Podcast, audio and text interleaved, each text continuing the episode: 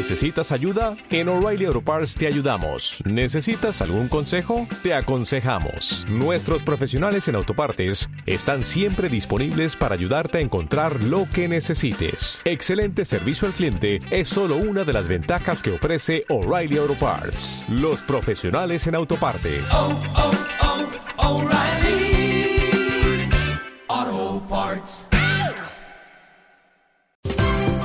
Esto es una producción de Mindalia Televisión y Mindalia Radio, audiovisuales sin ánimo de lucro de mindalia.com, para aportar conocimiento y crear conciencia. Mindalia.com, la primera red social de ayuda altruista a través del pensamiento.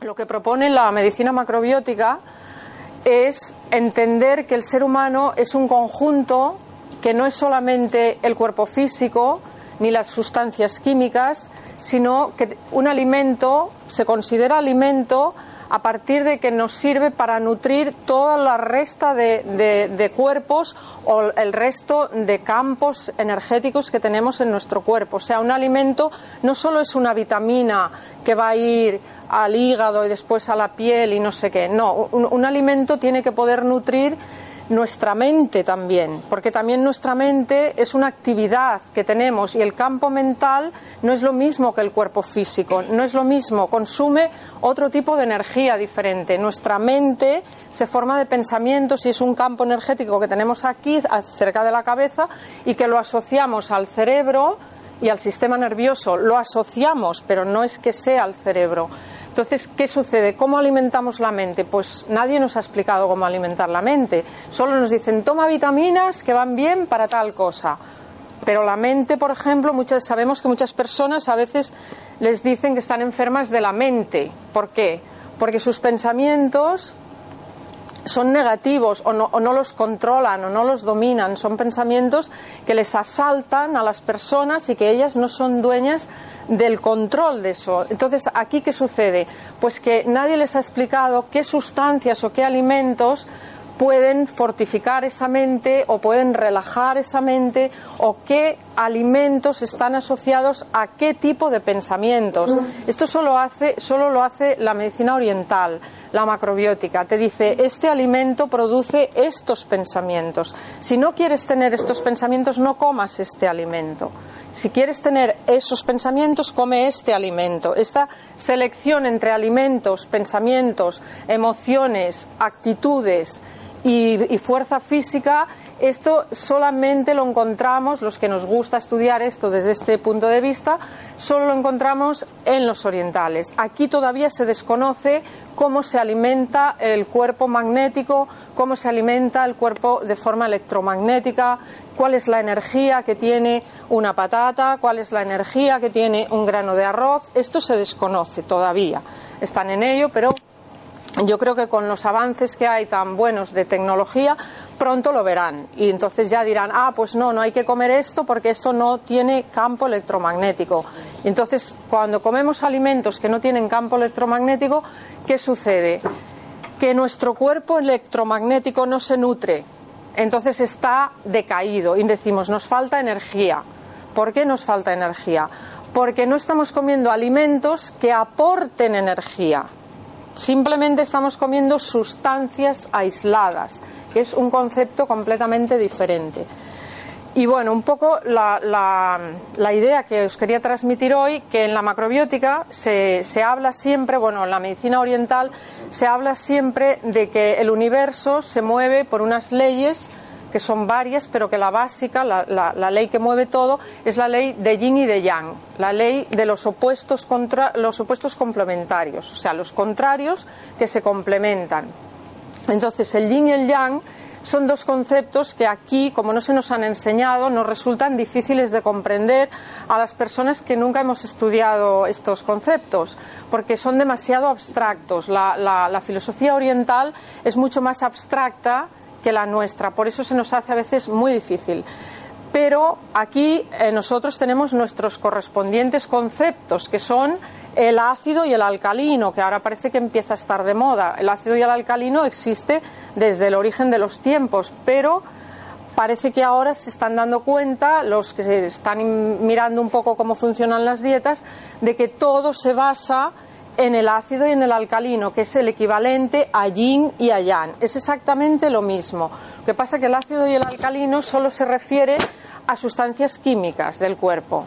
Y en cambio el yin y el yang lo podemos aplicar a las sustancias químicas, a, los campos electromagnéticos, a las leyes cósmicas del universo, a la matemática, sirve para todo. La ciencia oriental solo tiene unos conceptos básicos y de ahí arrancan todas las ciencias. Y aquí el, ácido y el alcalino solo se utiliza en bioquímica, en, alimentación o en, poca. O sea, no tiene tanta trascendencia, pero para que nosotros podamos irlo manejando, pues diríamos que yang es el alcalino y yin es el ácido. Entonces, ¿qué sucede con el ácido y el alcalino? Pues que son dos sustancias opuestas que en nuestro cuerpo luchan continuamente. Por ejemplo, nuestro cuerpo es alcalino por diseño. cuando nacemos, cuando un bebé nace, es 100% yang, compacto, muy fuerte, aunque no lo parezca, pero sabéis que muchos bebés se han caído de la mesa y no se han hecho nada porque son muy compactos.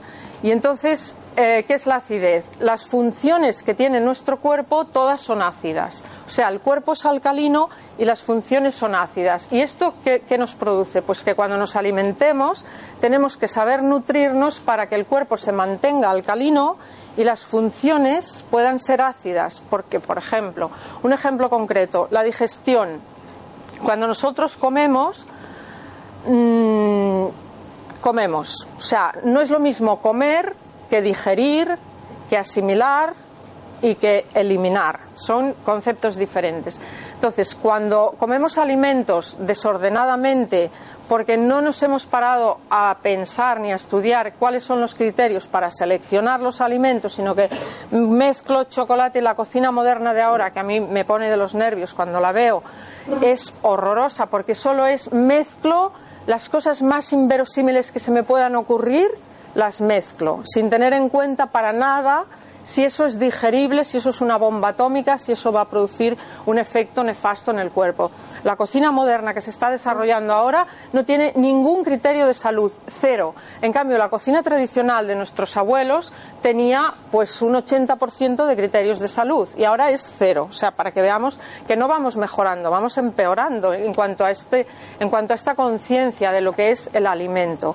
Entonces, los alimentos cuando llegan al estómago se produce la digestión y esto tiene que ser un proceso em, ácido y alcalino. Ahí se mezclan. Eh, nuestro páncreas, nuestro bazo, perdón, segrega las enzimas adecuadas para cada alimento que comemos. Entonces, unas enzimas son para digerir los almidones, otras son para digerir las proteínas, otras son para digerir las, las grasas, ¿vale? Entonces, cuando nosotros comemos grasa, proteína y almidón junto, el típico bocadillo con pan con tomate y un buen chorro de aceite, ¿esto qué sucede?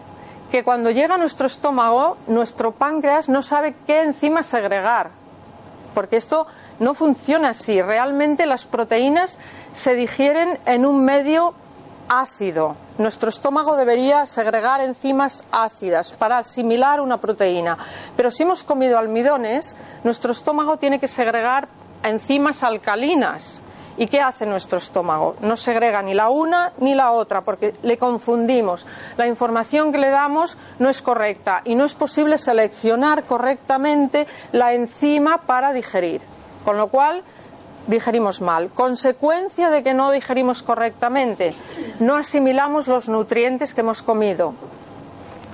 Tenemos, eh, cansamos mm, terriblemente el sistema digestivo, lo agotamos hasta el punto de que estamos cansados, muy cansados muchas veces. Hay gente, yo trato gente que está agotada, o sea, como que ha acabado su energía.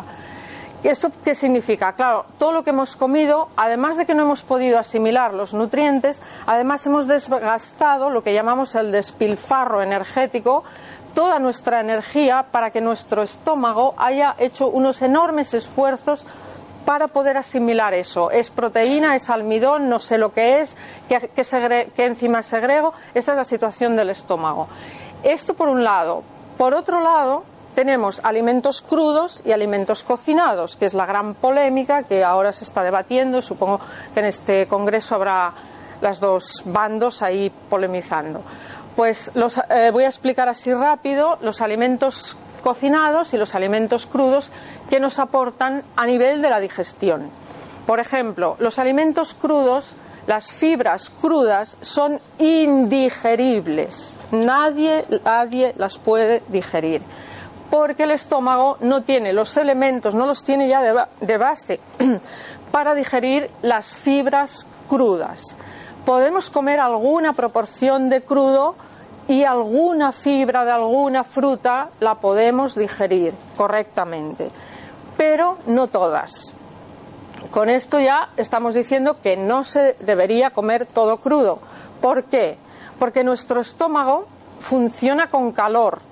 En el interior de nuestro estómago hay una base de calor y de humedad. Le llaman los antiguos el caldero que hierve. Esto significa que para digerir un alimento nuestra temperatura del cuerpo va toda al estómago para poder mm, asimilarlo. Si comemos alimentos crudos, toda nuestra temperatura y más tiene que ir ahí, porque si los comemos cocinados ya hay una parte de calor que la lleva al alimento.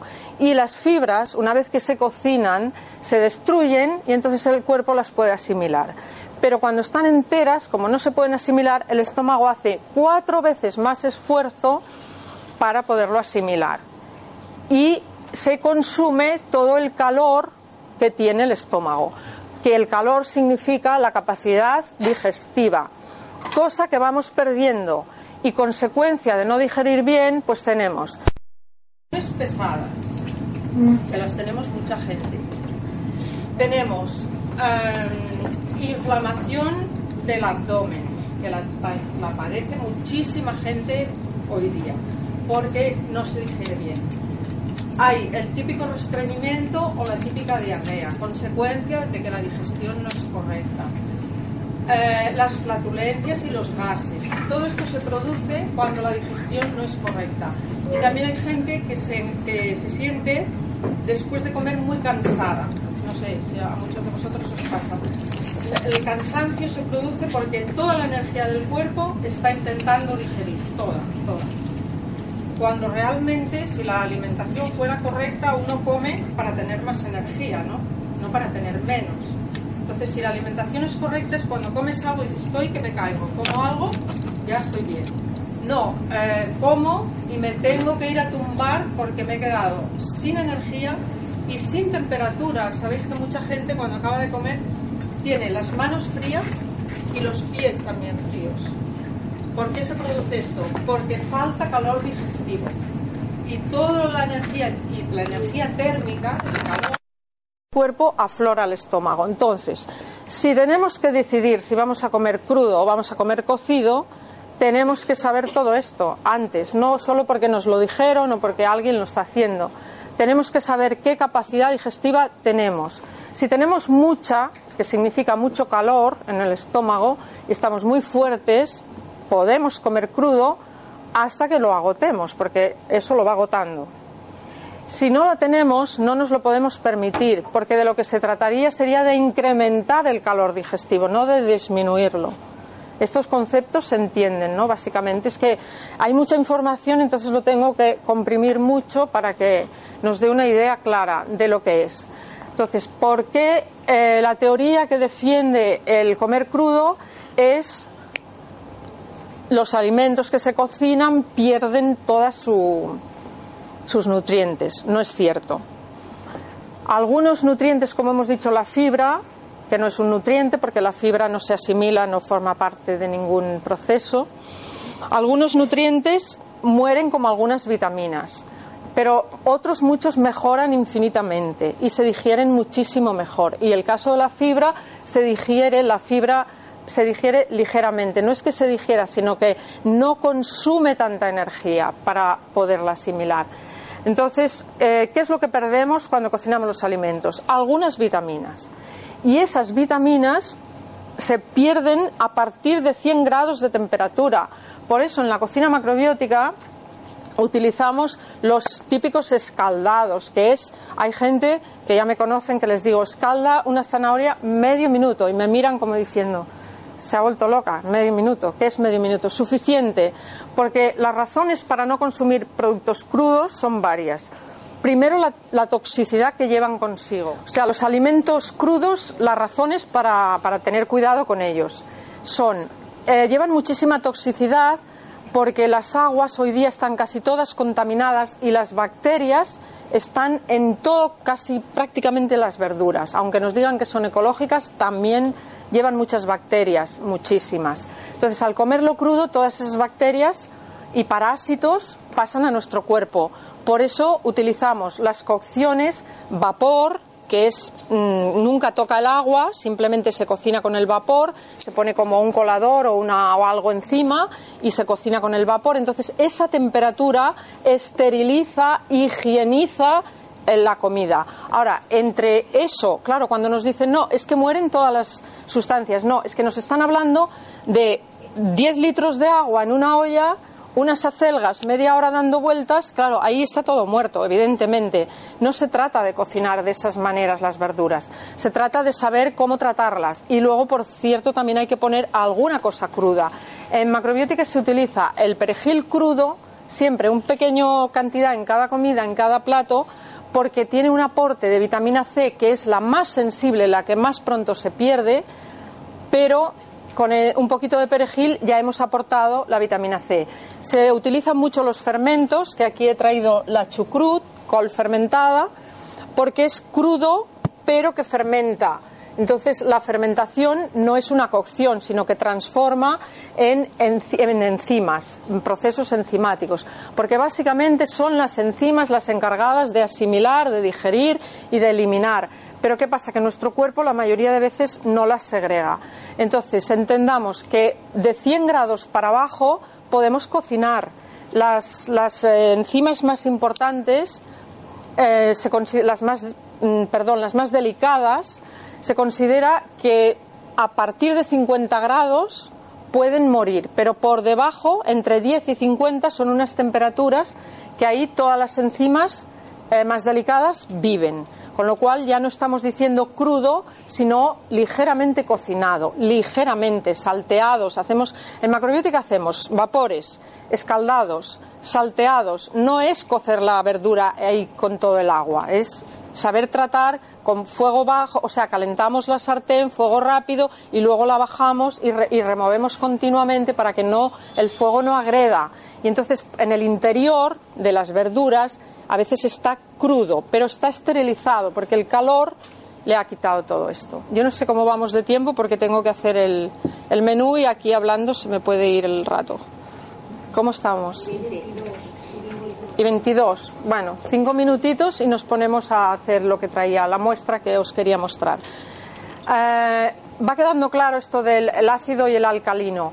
Mm, el ácido y el alcalino, el yin y el yang, el crudo y el cocinado razones por las que eh, el cocinado nos es beneficioso, porque nos aporta calor al cuerpo, porque no nos consume. La energía es calor, la energía también tiene una, temperatura.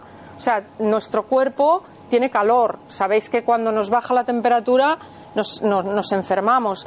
Y una cosa importante que no he comentado antes hablando del pH es que eh, nosotros los que hemos estudiado la medicina oriental decimos la persona está muy yin, más yang, menos yin, menos yang. Hay millones de grados de yin y de yang. Pero aquí en Occidente hay una manera muy simple que es eh, te haces una analítica y te dicen cómo estás y hay un pH. Bueno, pues el equilibrio, el equilibrio está en el 7.3. Ese es el, el no va más del, del pH, del pH de, de la sangre no de la orina. No, los pHs de la orina, de la saliva, del sudor cambian, no tienen nada que ver con el pH de la sangre. Cambian la numeración, o sea, no, no, no, se, no se acercan ni siquiera al 7.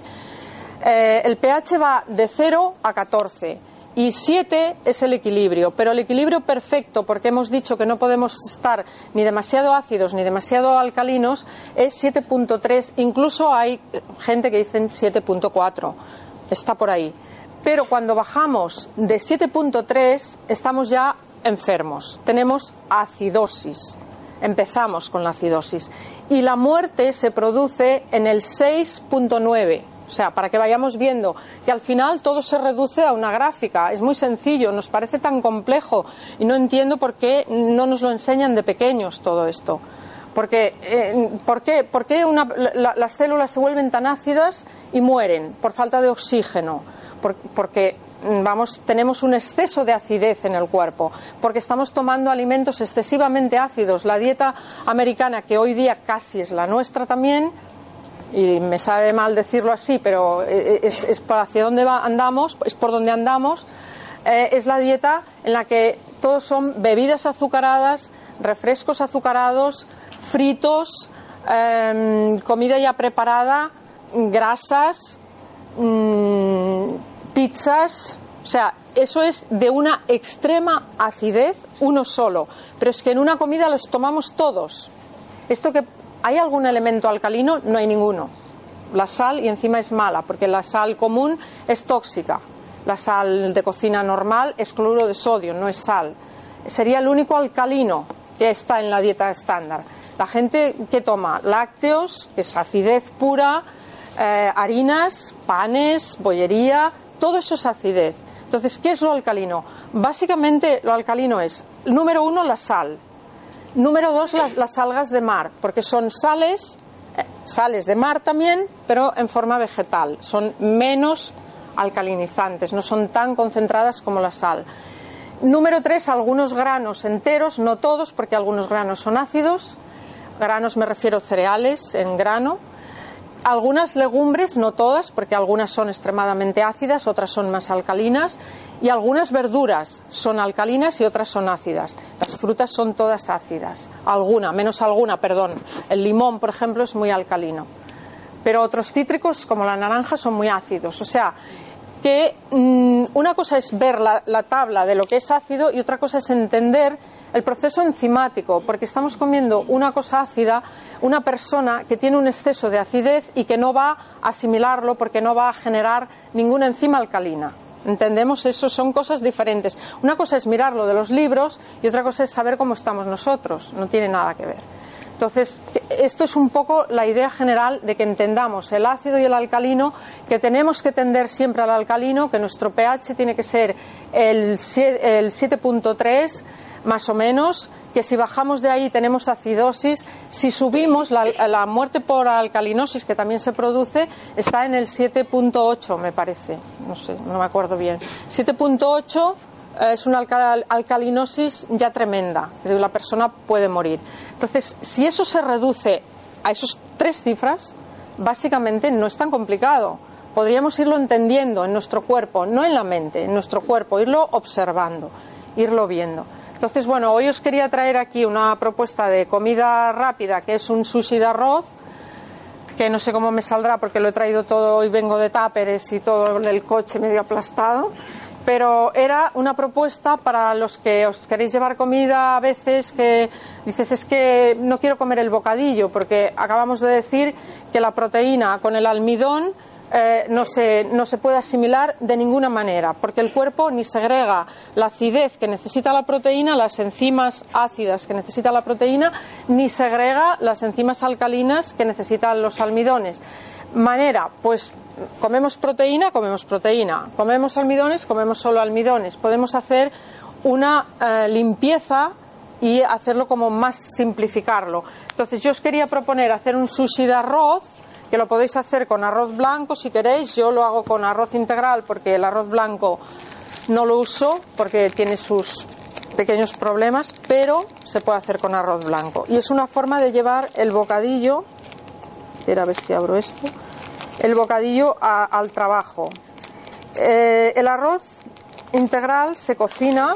Yo siempre recomiendo tener un arroz en la nevera, siempre, para tres o cuatro días que dura, porque es la manera rápida mm, de saltearlo con una verdura, con un pescado, con lo que sea, y no utilizar pan, porque el pan es un una derivado que si el arroz, el arroz está equilibrado, tiene un pH como el cuerpo, pero mm, el pan no, no es lo mismo.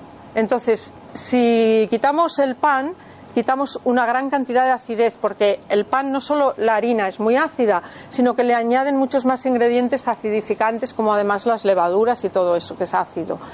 Em, si sustituimos el arroz integral por pan, pues muchísimo mejor.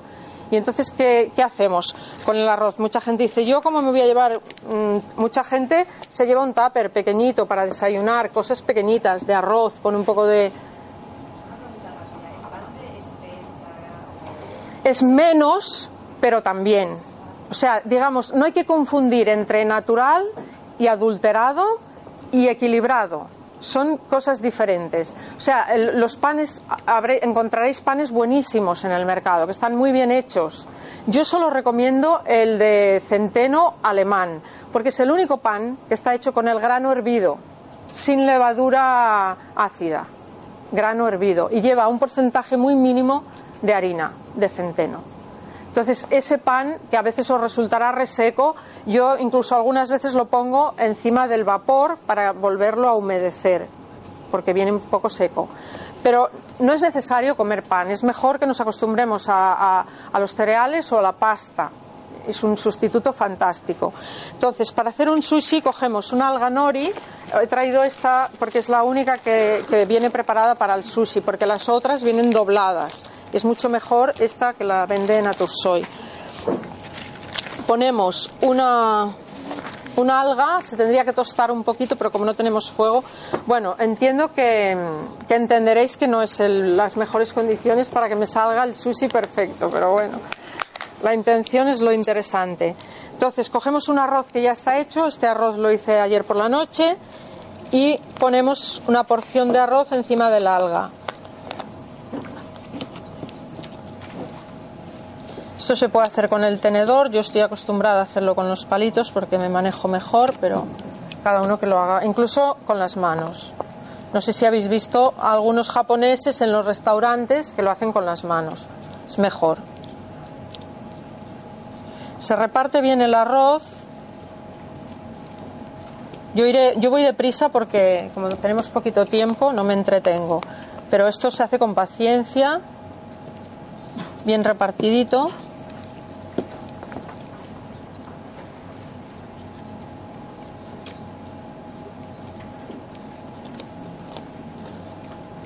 Necesitáis para hacer un sushi una esterilla como esta, que no os la he enseñado.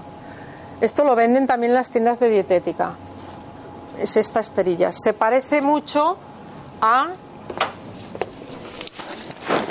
a estas otras que venden, pero estas son demasiado pequeñas porque no se adapta a la alga. Estas las utilizamos para otras cosas. Es una medida concreta y la venden expresa.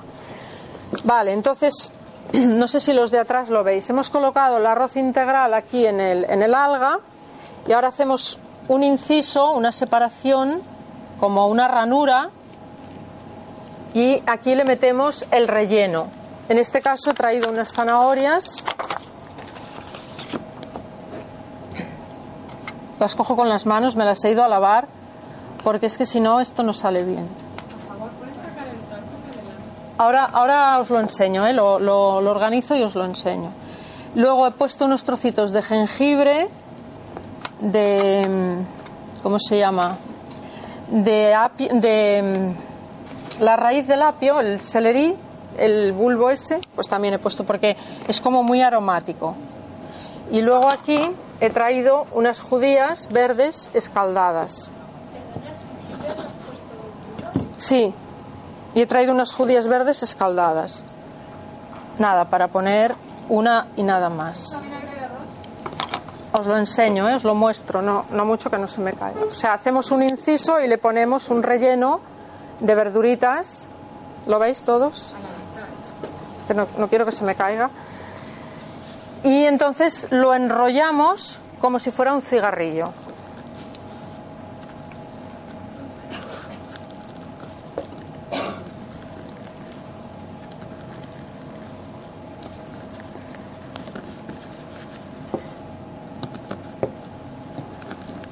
El arroz lo hice un poco acuoso para que no estuviera muy reseco, pero para hacer los sushis no es bueno que el arroz esté acuoso. Hay que mojar un poco la alganori como si, como si cerráramos una carta, como cuando se hace un cigarro, básicamente, para que quede sellado. Y ya está. Siempre los lados se escapa un poco. ¿Veis cómo queda? Estas esterillas sirven para llevarlo así al trabajo, no se desintegra. Incluso hay gente, yo conozco macrobióticos que cuando cogen el avión se llevan esto en el bolso para comer. Ay, perdón. Se llevan esto para comer así, le pones una goma y esto no, no, no se aplasta, o sea, es muy cómodo, ¿no? Entonces ahora para cortarlo hay que mojar el cuchillo. Esto claro, hay que hacerlo con el grifo en casa, todo esto. Hay que mojar el cuchillo y entonces se corta bien. ¿Vale? ¿Veis? Queda cortado. Si no se moja el cuchillo, se desmonta, no se corta.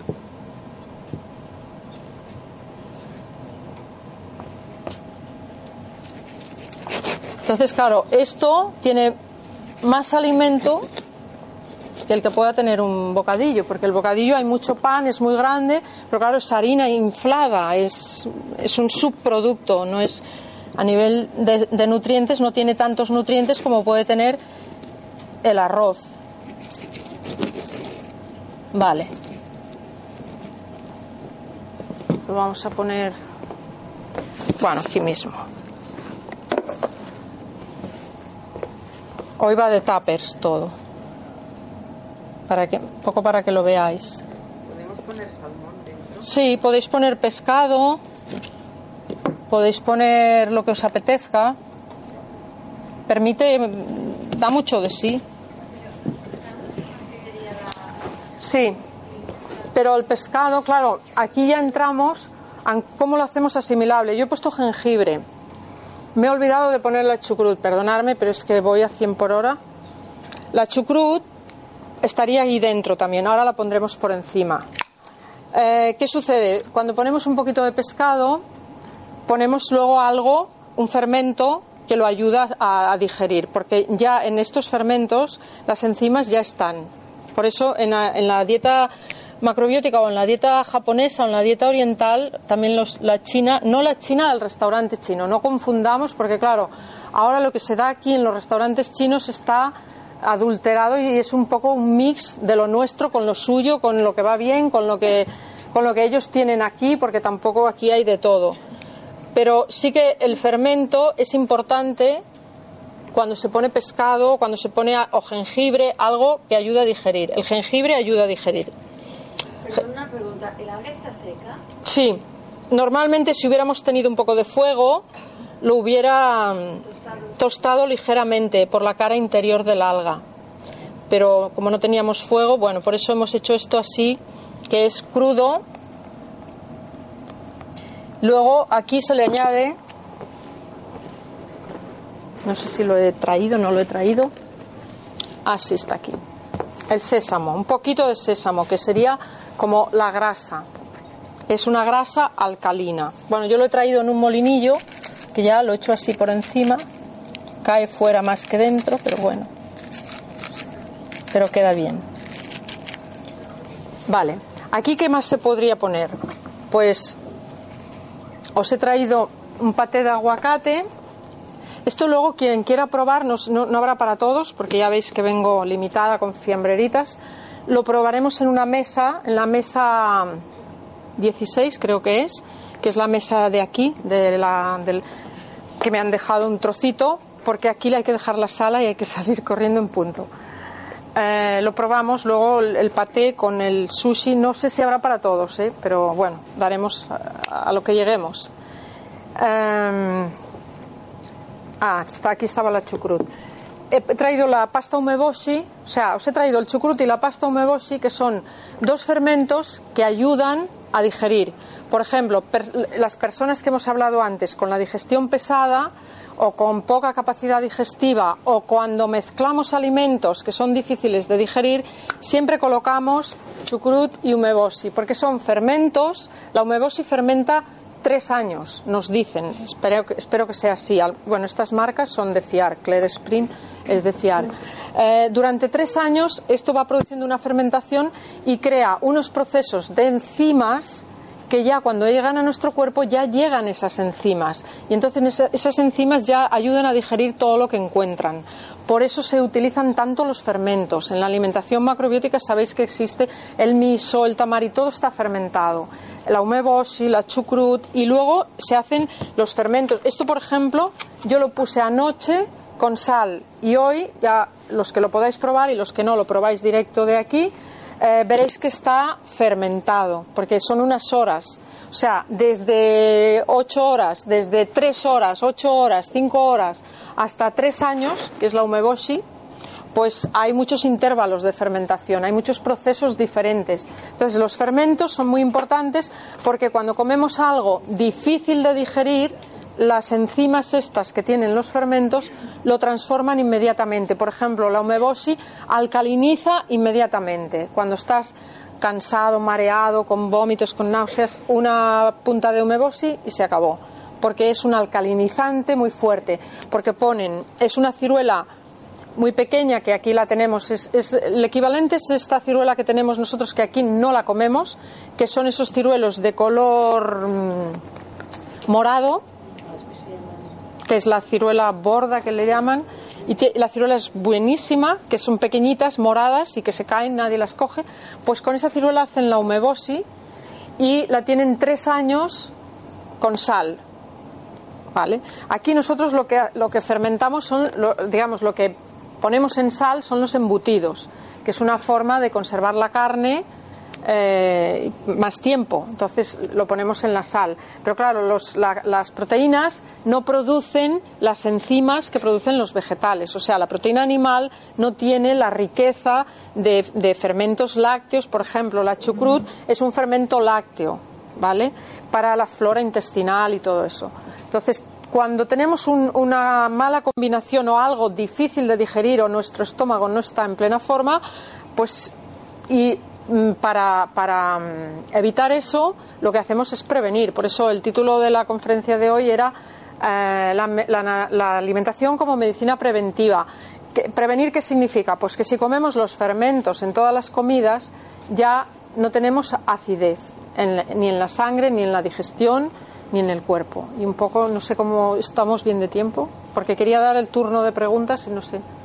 Dime. ¿El pH de la orina cuál tiene que ser para estar correcto? No sé si es 8, ¿hay algún experto aquí? ¿8? Eso es mucho. A ver, yo me estoy tomando pH regularmente casi. Y son las tiras estas que hay de, Sí. bueno. Sí, creo que es de la 8. saliva. Y el pH que tengo de la saliva me dijeron que equivalía a que podía ser de sangre. Tengo un pH cerca de 7,5, 7,3, 7,4. Creo que es 8 el pH de la orina. Y la orina no me la he tomado nunca, pero es, el pH es diferente, es algo más rápido. Sí. Sí, es, es menor, porque yo tengo la No, pues entonces me equivoco con la saliva. Es que no me acuerdo. Yo pensad que nunca miro analíticas, no, no tengo ni idea. según, la, según cada modelo de Por eso preguntaba si había un experto. de la sangre tiene que estar siempre entre 7,2 y 7,4. Sí, es lo que hemos dicho. Sí, Sí, sí, sí, es la enfermedad. Eso es lo que hemos dicho. Pero el de la orina, alcalinizada Sí. Y para, y para saber de forma indirecta cómo está el pH de los tejidos, se mide el pH de la saliva o de la orina. O de la orina. Es muy diferente al pH de la sangre. Pero ¿cuál es la puntuación del pH de la orina? El pH de la orina suele ser bastante alcalino. Sí, 8. Eh, Sí, por encima de 7,5 sí, sí. Yo creo que es 8. Yo, ¿Y el pH de la, de la saliva? El de la saliva no te lo sé decir. yo tampoco. Pero eso, buscáis un libro, un sitio que hay médicos expertos que lo ponen y, y es que es una cosa facilísima. Hay diferentes cifras. No, no lo creo, ¿eh? sí. Si son buenos profesionales, una cosa también que tenéis que ser muy exigentes, no os creáis lo primero que os digan. Buscar, mm, si, miráis en internet, que sean buenos profesionales acreditados, gente mm, acreditada, porque yo a veces miro cosas en internet y es horroroso. Dices, ¿quién ha escrito esto? Nadie, nadie que entienda. No os creáis todo lo que ponen, ¿eh? no, no, no, no puede ser así. Hay que ir a un profesional. Aseguraros que hay un buen profesional y preguntarle a un buen médico que sepa de qué va. No, no, no os creáis lo que os diga el de al lado. Yo al menos el consejo que os doy. Perdona, que me ibas a hacer. Vale. ¿Hay alguna pregunta más? ¿Cuánto rato tenemos? Es que como no llevo reloj. Vale, molt bé. Pues fem preguntes.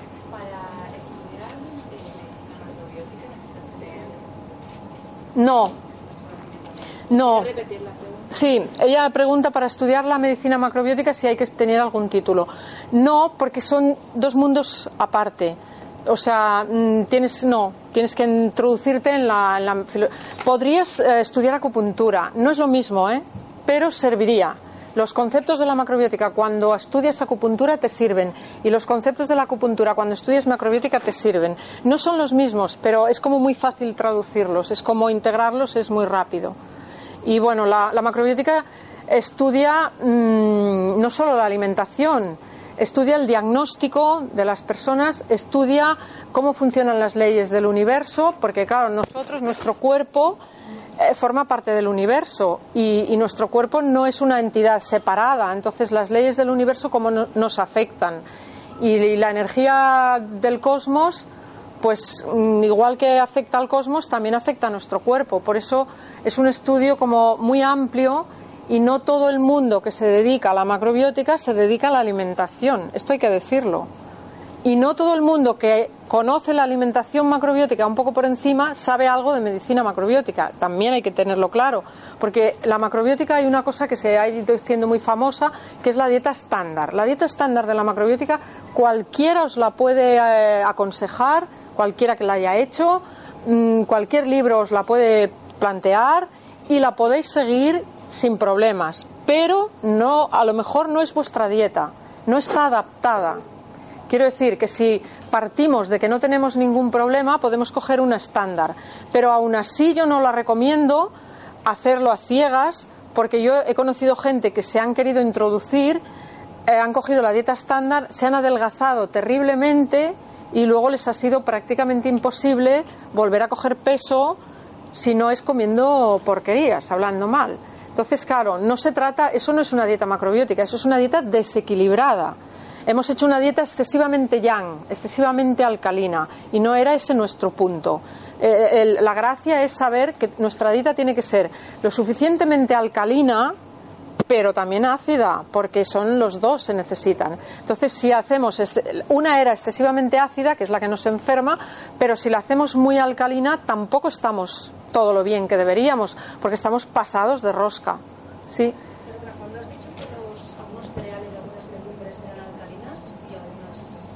Algunas son más ácidas. Por ejemplo, es más alcalina la lenteja que el garbanzo. El garbanzo es más ácido. Es mucho más ácida la judía, mm, la mungeta, que se le dice aquí en Cataluña, la judía blanca, que la, que la azuki, la judía roja japonesa. Que la, la judía roja es mucho más alcalina, junto con la lenteja. Luego hay una legumbre que ahora la hemos descubierto, bueno, yo hace dos o tres años que la he descubierto, que es la beluga, que, es, que le llaman también el caviar de, de lentejas. de lentejas, que también es más alcalina, pero toda la gama del frijol, la judía roja, grandita, todas las blancas. La menos de las blancas, la, la menos ácida es la de Santa Pau, porque es la más pequeña. El, volumen tiene mucho que ver. Cuanto más yang, más contractivo, más alcalino. Cuanto más grande, más expansivo, más ácido. O sea, lo- las dimensiones de los alimentos. Luego, claro, hay que conocer qué producen en el cuerpo, porque cuando, por ejemplo, un ejemplo concreto, el tomate. Aquí seguramente en este congreso hay los grandes defensores de la alimentación crudívora que me dirán que el tomate es maravilloso por las vitaminas y tal y cual, vale. Pero el tomate es una solanácea, como el pimiento y como muchas otras. Las solanáceas, para los que hemos estudiado la fitoterapia, llevo muchos años con la fitoterapia y me encanta, es un, eh, es un tóxico. Solanáceas significa que tienen solanina, una sustancia tóxica, y que en algunas plantas es venenosa. Y el tomate tiene parte de esas sustancias. Tiene solanina y tiene veratrina, que la veratrina es un tóxico muy fuerte. Pero ¿qué pasa? En dosis muy pequeñas y como nos hemos ido acostumbrando, pues no pasa nada porque comemos un poco tantos tóxicos por todos los sitios que ya no viene de, de- de un punto. Pero está demostrado que el tomate cuando se cocina pierde esa toxicidad y gana, tiene una sustancia que se llama licopeno, que es un antioxidante fabuloso, pero que no está cuando está crudo. Y que cinco veces más cuando se cocina. Por ejemplo, he puesto un ejemplo muy claro. Entonces, en la dieta macrobiótica no usamos el tomate ni las solanáceas por esa razón. Porque la macrobiótica, una cosa que el estudio que ha hecho esta, esta técnica de la macrobiótica es un alimento eh, cómo nos nutre en todas nuestras partes. O sea, lo que se busca es que un alimento pueda nutrir el yin, pueda nutrir el yang, porque en nuestro cuerpo circula el yang, el yin, el ácido, el alcalino. O sea, alimentar la parte alcalina, alimentar la parte ácida, alimentar el yin con J, que significa la energía esencial, que es la que nos alarga la vida, hay que alimentarla, porque si no, o al menos no perderla. O sea, mm, porque muchas veces decimos, no, es que yo como crudo y estoy bien, ya, pero estamos tirando de la energía que tenemos de reserva. No sabemos que un día se nos puede acabar. Y hay que alimentar la sangre. O sea, son cuatro, eh, cuatro niveles que tiene que cubrir un alimento. Entonces, muchos de los alimentos que tomamos a veces solo cubre uno. Entonces, los otros se quedan por cubrir. Y con esto mm, quiero decir que la, macrobiótica hace una selección de los alimentos basada primero en este criterio y después en cuáles son los residuos de ese alimento. ¿Cuántas sustancias hay nefastas? Porque aquí solo nos dicen. mm, y también voy a decir por qué dicen esto. ¿Por qué la alimentación eh, comercial que tenemos hoy día implantada solo nos habla de vitaminas, de defensas, de... No es así. O sea, nos habla de eso ¿por qué? Porque, digamos, nuestras fuentes de información o de formación vienen de la industria alimentaria. O sea, no vienen del nivel académico, vienen de la industria alimentaria. ¿Quién nos dice que nos tomemos un lactimiel todos los días porque no están las defensas? El que lo fabrica. O sea, no nos lo ha dicho un profesional experto.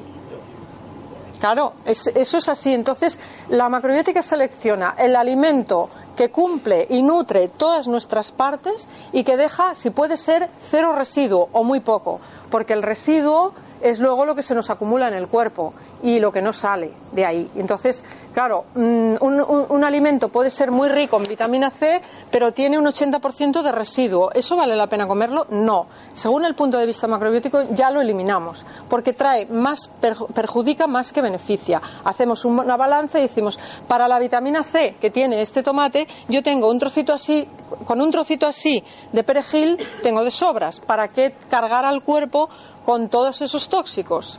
Estas son las razones por las que hay alimentos que no se utilizan. Perdón, ¿qué libro académico podríamos tener para que esta información...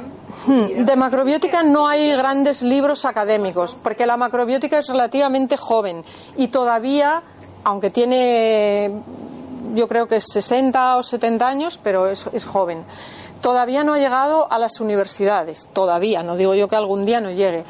Pero la gran personalidad académica, científica de la macrobiótica es Michio Kushi, que es el japonés que introdujo la macrobiótica en, en Occidente. Michio Kushi tiene toda su gama de libros, cualquiera de ellos os puede ir bien para introducir. Y yo tengo un libro que me he olvidado de traerlo, pero está arriba en un stand para que os manejéis un poco en la cocina y para saber seleccionar lo, básico. ¿Sí? Hola, una pregunta. El tomate, ¿por qué lo, con- por qué lo consideran una fruta? Porque era una fruta tropical. Era un- eh, estas, estas plantas venían del trópico y se consideraba una, una fruta porque son sustancias que enfrían el cuerpo. Están pensadas para, para grandes temperaturas. No hemos tenido tiempo de hablar de la temperatura, pero es importantísimo. Por ejemplo, en una estación fría de invierno como tenemos aquí, eh, ¿cómo vamos a comernos una fruta tropical que está pensada para producir frío en el cuerpo? Por eso es una fruta, porque enfría. Y el tomate enfría realmente, muchísimo, porque tiene una gran cantidad de potasio. Y el potasio eh, en los países mm, cálidos, en los países tropicales, al sudar se pierde con mucha rapidez. Y entonces hay que tomar frutas con mucha agua y mucho potasio, pero no es el caso de, una, de un clima como el nuestro, de cuatro estaciones, en el que tenemos un invierno frío. Ahora mismo lo que necesitamos es calor, no frío. Por eso no sería adecuado. Es, el tomate, yo no lo recomiendo, pero el mes de agosto sí que lo podéis tomar, porque entonces no tiene la, no tiene la solanina, porque el sol se la quita. ¿los se consideran verdaderamente No, los guisantes son una legumbre. Los guisantes son una legumbre. o alcalino? Es ácido. Pero los guisantes, como los consumimos frescos, bueno, ahora, antiguamente no, pero ahora hay tendencia a consumirlos frescos y como se congelan, que esa es otra, pues nos da la sensación de que es una verdura porque los consumimos frescos, pero es una legumbre. ¿Congelas el perejil? ¿Pierde la vitamina? Sí. No, no, no sé si pierde la vitamina, eso no te lo sé decir, no lo he podido medir. Pero, pero el congelado, como aquí llevamos todo el rato hablando de energías, eh, cuando yo tomo un alimento que ha estado congelado, mm, esa energía de esa baja temperatura se mantiene. O sea, mi, mi cuerpo energético capta esa energía de frío y baja mi temperatura. O sea, cuando comemos alimentos congelados, realmente nos enfrían ciertas zonas de nuestro cuerpo, porque han sido sometidas a temperaturas muy bajas. Es posible que la vitamina la conserve, pero no es correcto, porque eh, ese enorme frío pasa a nuestro cuerpo. Pero, pero los, los alimentos comes congelados. No, pero pero eh, conservan una información. Sabéis que la piel, por ejemplo, de nuestro cuerpo conserva la información. No sé si hay aquí algún experto en, en- en estética o en dermostética y saben que la piel conserva la información y al cabo de un tiempo la manifiesta, ¿vale? Porque registra esa información. Nuestro cuerpo también registra la información del frío y en algún momento nos dará un problema, no inmediatamente, en algún momento, porque es un registro que, que se queda en nuestro cuerpo. ¿Podría los cereales verduras? Perdona los cereales. ¿Cuáles eran los cereales y las? Los, el, más alcalino, bueno, el arroz es el, más equilibrado. Está, tiene el punto de alcalino y de acidez perfecto. El arroz es el número uno. Pero, por ejemplo, más alcalino es el trigo sarraceno. Más alcalino todavía es el amaranto. Y el mijo está un poquito por encima. Y más ácidos son la avena, la cebada y el trigo. Y ya me están diciendo que ya es hora de. Dime. Comentabas que la sal es un elemento alcalino. El más alcalino y el mejor que nos puede alcalinizar más rápidamente, pero no se puede abusar. Pero, por ejemplo, tenemos la sal del Himalaya, que no hemos hablado porque no hay tiempo para todo, eh, que tiene los 84 minerales básicos para la salud. Que muchos de esos minerales, estoy segura que algunos de vosotros los está comprando en homeopatía. ¿Para qué? Si los tenemos puros, purísimos, de la sal del Himalaya. La sal es el alcalino más rápido y el mejor, pero no se puede abusar en exceso, porque tampoco es bueno. Demasiado alcalino ya hemos visto que no es bueno tampoco. Entonces, eh, ¿qué piensas de la tendencia esa de beber agua de mar? Lo veo innecesario, pero no lo veo mal. Lo veo innecesario. Desde el punto de vista macrobiótico, no utilizamos el agua como bebida, la, utilizamos dentro de los alimentos siempre, porque ha pasado por el fuego y ha pasado un proceso. Nunca tal cual, porque enfría mucho el cuerpo y produce humedad. Es que hay que tener en cuenta que la macrobiótica parte de la base, la medicina macrobiótica, de que en nuestro cuerpo se acumula humedad y que muchos tenemos problemas de salud que derivan de la humedad. Entonces, una persona que tiene un problema de salud derivado de la humedad no le des agua, nunca, jamás, porque es más añades más humedad. Pero una persona que tiene un problema de salud de exceso de calor y bebe un poco de agua, está bien, pero nosotros recomendamos que el agua lleve sustancias, que sean diuréticas, que sean como infusiones o caldos. ¿Qué tipos de patología corresponderían o bien, bien a, a exceso de humedad o exceso de agua? Exceso de- No, no, Me has hecho una pregunta que necesito media hora para. eh, muchas, muchas. El exceso de humedad, por ejemplo, la inflamación del vientre es un exceso de humedad. Cuando coméis y se os hincha el vientre, es que tenéis humedad y habéis tomado más humedad. Eso es una patología clarísima que la sufre la mayoría de mujeres, sobre todo. Porque una cosa es el, eh, o sea, Eh, cuando yo me tomo una cosa caliente, ¿vale? Tengo un calor en la boca. Eh, y hay un registro de calor en esa, en esa sustancia, pero esa sustancia puede ser un enfriante. Por ejemplo, hemos dicho el tomate que enfría. Yo me tomo tomate frito y eso mejora, porque lo caliento, lo polarizo, o sea, lo que es muy ácido lo vuelvo más alcalino, un poco más.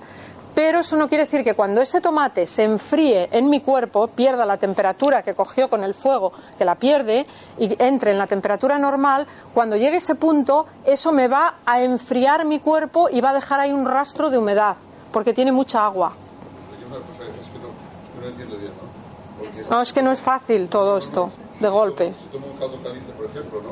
Sí. Para bajar de la boca a mi estómago no es que tenga que ir a de la Frontera, sino que no, es que cuando lo tienes en tu estómago, sí, pero cuando tú ya lo tienes en tu estómago, ahí cambia la temperatura. O sea, tú le has dado la temperatura del fuego que era 100 grados, plaf, 100 grados en la boca. Pero cuando llega ahí, puede que mantenerse en 40.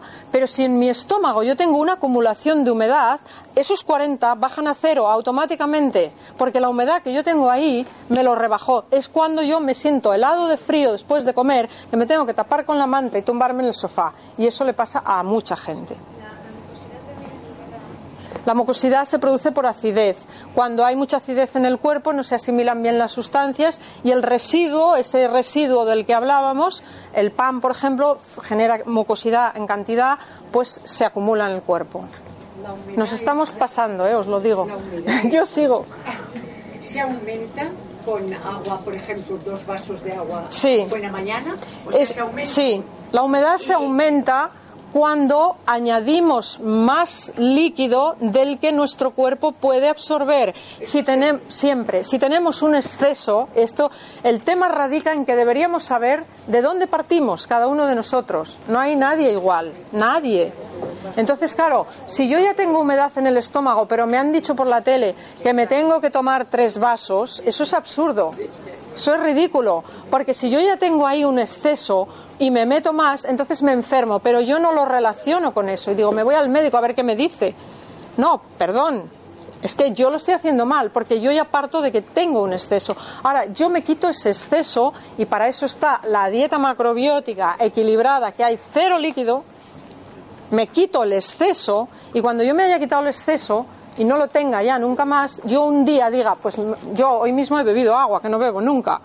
Pues a lo mejor ahora vuelvo a beber porque me siento reseca. Vale, pero esto es una vez en la vida. Yo no bebo agua, nunca. Nunca, jamás. Bebo infusiones. Bebo caldos, tomo verduras, sopas, cremas. En toda mi comida hay un 90% de agua, entonces ¿para qué quiero más? El exceso enferma tanto como la carencia. Eso es importantísimo de tener claro. El exceso y la carencia, que ya no hemos tenido tiempo para,